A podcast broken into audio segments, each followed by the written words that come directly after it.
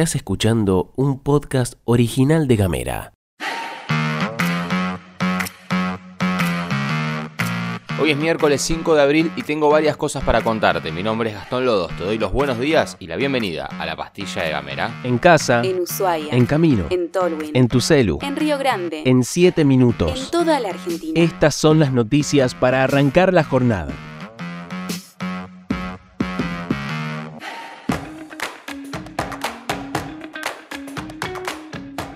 Finalmente, la dirección del Instituto Polivalente de Arte dio marcha atrás en la modificación del horario por las quejas de la comunidad educativa. El director del Poli, Pablo Caliba, declaró que revirtió la decisión en virtud de una reunión realizada con las familias del colegio en la que se rechazó el corrimiento de 40 minutos y que, a pesar de que él considera que estaba en lo correcto, las familias consideraron que si se organiza bien el tiempo actual es suficiente. Caliba se manifestó de acuerdo con las familias en relación a la falta de insumos que tiene la escuela. El director afirmó que no tienen los chicos ni mesas ni sillas suficientes para que puedan comer. Sobre esto agregó que si bien ya iniciaron las gestiones para solucionar este y otros problemas de infraestructura, para el director del Polivalente de Arte de Río Grande el tema es complejo por la cantidad de cosas que hacen falta.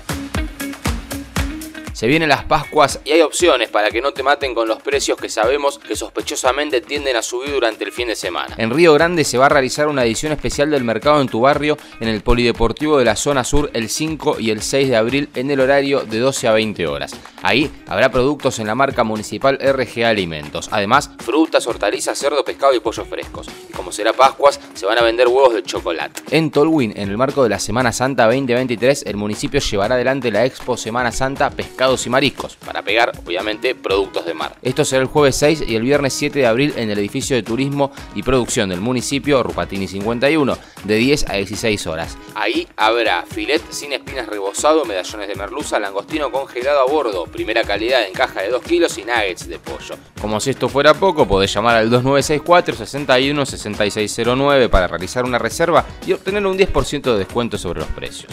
Por último, en Ushuaia no encontramos data del mercado concentrador, pero sí vimos en el Instagram de la tarjeta Masu que es una boludez tenerla de manera virtual, te bajás la aplicación, metés los datos y ya está. Con la tarjeta esa en el celu habrá descuentos y promociones en huevos, gallinas, conejos y bombones, todo de chocolate, ¿no? Eso en 5 comercios del rubro chocolatero de la ciudad que podés chequear en arroba tarjeta Masu, todo con letras. Y vamos a darle el minuto deportivo a la pastilla de Gamera de la mano de la 1, Ximena Gutiérrez. Hola a todos, ¿cómo están? ¿Cómo les va? Bueno, tenemos más buenas noticias luego de que finalmente la organización del Mundial Sub-20 se va a estar haciendo en nuestro país, sobre todo porque bueno, la Argentina no había clasificado en el sudamericano y al ser sede hoy tiene ingreso directo y finalmente Javier Mascherano volverá a ese lugar que en teoría él había dejado, pero que oficialmente no había presentado una renuncia. Así que cierra todo, la Argentina va a disputar ese campeonato y ya tiene técnico. Además, la Colmebol dio a conocer los estadios para el Mundial del 2030. Estamos hablando de la selección mayor.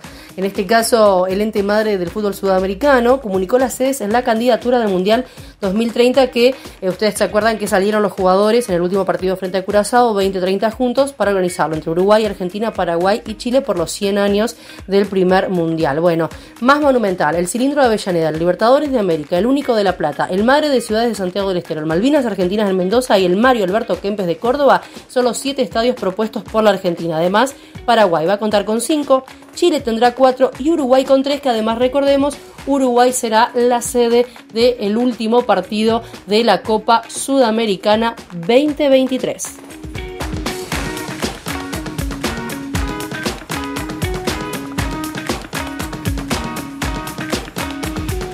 A nivel nacional circuló fuertemente la noticia de que el gobierno estudia y aparentemente anunciará la suspensión de la aplicación de la ley 27.551, la ley de alquileres, según informó la agencia oficial TELAM. Este tema habría sido uno de los puntos de análisis que tuvo lugar durante un almuerzo que compartieron el presidente Fernández y el ministro de Economía Sergio Massa. Frente a esta posibilidad, Mariano García Malbrán, presidente de la Cámara de Empresas de Servicios Inmobiliarios, CAMESI, dijo que para tomar una medida de este tipo también se debería detallar el procedimiento a seguir en los contratos vigentes con la nueva ley y los que se firmen de aquí en adelante con la ley ya suspendida. Dijo que mientras no se dicte una nueva norma, debería regir la antigua ley de alquileres. En este supuesto se podrá fijar un mínimo plazo contractual de dos años y atención a esto, la actualización podrá ser negociada libremente por las partes. Obviamente que ya están empezando a circular noticias de contratos de alquiler y de transacciones inmobiliarias en este aspecto que se están empezando a dar de baja hasta que no haya un poco más de certidumbre por parte del gobierno nacional, que evidentemente ha dejado trascender una información sin traer una propuesta superadora. Desde la Federación de Inquilinos Agrupados emitieron un comunicado al respecto en el que afirmaron que en primer lugar modificar por decreto la ley es inconstitucional. En segundo lugar, el referente de la Federación, Gervasio Muñoz, fue muy duro con el ministro de Economía, afirmando que Massa dice que la ley de alquileres no funciona, cuando en realidad lo que no funciona es el plan económico de Massa y el FMI, el cual pidió no regular el precio de los alquileres.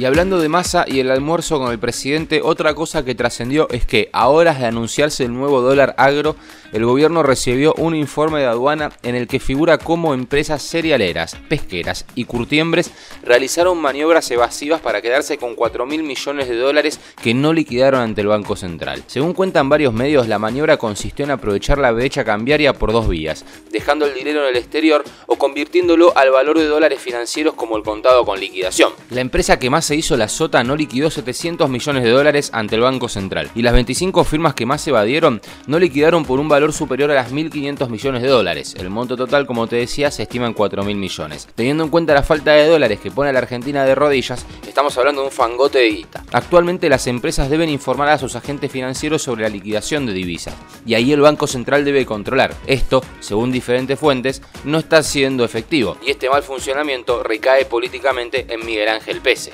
De esta forma se afirmó que el Ministerio de Economía publicará un decreto que le dará al Banco Central la potestad de hacer varias medidas. Las empresas evasoras, las que se fumaron los 4.000 palos verdes, tendrán 30 días de plazo para poner la guita. Y si eso no pasa, el Central podrá suspender la autorización de esas empresas para operar en el mercado de cambios e incluso impedir que exporten, a través de la suspensión del quit vía AFIP. Tenemos economía, literatura y género. Tenemos música, identidad, identidad y humor. Cuando quieras, donde quieras. Donde quieras. Encontra nuestros podcasts en gamera.com.ar. Más o menos por acá va la agenda. Obviamente que siempre hay cosas que nos quedan afuera. Obviamente que siempre hay alguno que nos dice, che, te quedó afuera esto. Sí, está claro. Pero para que puedas complementar un poquito con lo que vas a ver en 25.000 medios y algunas que otras cositas también que están ahí dando vueltas, esto fue la pastilla de Gamera. Te agradecemos mucho por estar con nosotros en este informativo podcast. Te deseamos que tengas una gran jornada de miércoles. Recordá que podés recibir este informativo, este audio, al 2901 50 29 90 y te deseo una excelente jornada. Hasta mañana.